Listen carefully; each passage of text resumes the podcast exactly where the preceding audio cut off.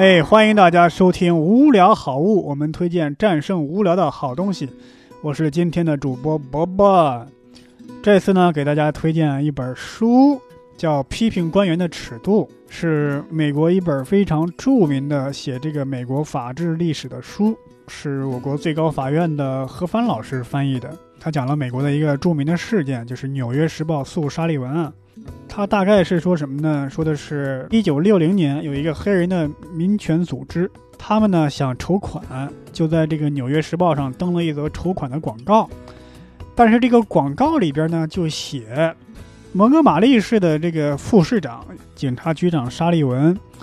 呃，面对这个民权运动的这些人被殴打这些事儿，他不管不问，而且把人关起来饿肚子。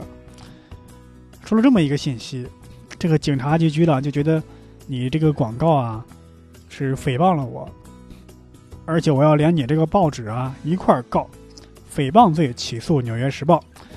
当时这个故事呢是有非常大的一个美国的一个社会背景在里边，因为六十年代的时候是美国民权运动狂飙突进的年代，而蒙哥马利市是在南方，又是种族主义盛行的一个城市。很多的人都联合起来发起联合诉讼，都告这个《纽约时报》，索赔的金额非常高昂。以今天的眼光来看，可能是几千万美元。如果在当时《纽约时报》败诉的话，很可能就关门了。这个官司啊，一直打打打打打到这个最高法院。最高法院呢，就是做出了一个判决，判沙利文败诉，就说根据这个宪法的第二修正案。还是第一修正案，就是说，对公共事务的讨论应当不受抑制，充满活力并广泛公开。说我这个媒体啊，有批评你这个官员的自由，而且就算我发布的这个东西是，我批评你的这个意见啊，是基于不真的事儿，呃，你起诉我你也胜诉不了，因为你让一个媒体第一时间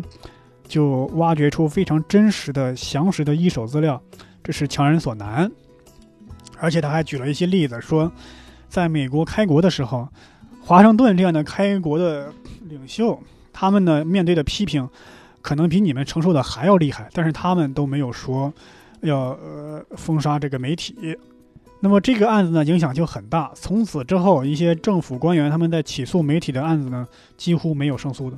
嗯，但是在今天呢也会有另外一种情况，大家在反思，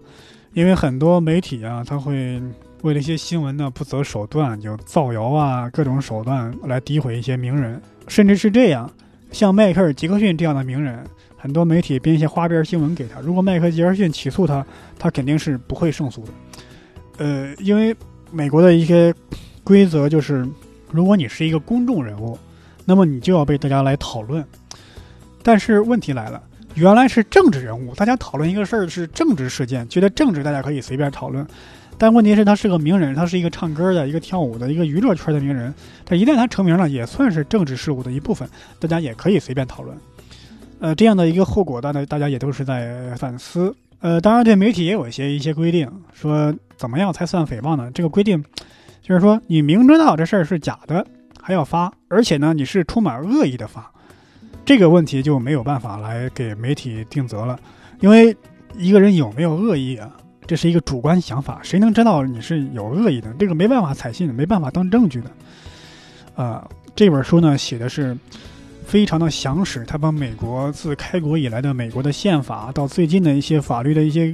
呃一些改动，以及这些官这些美国这些大法官他们的一些想法、他们的生平事迹，还有这个案子围绕着种种的一些政治势力的斗争，美国一些当时的文化的习惯。都介绍的特别的详实，所以特别推荐给大家。批评官员的尺度，而且翻译的也特别好，也感谢何凡老师。好，如果喜欢我们的节目呢，请转发分享给更多的人，谢谢大家，再见。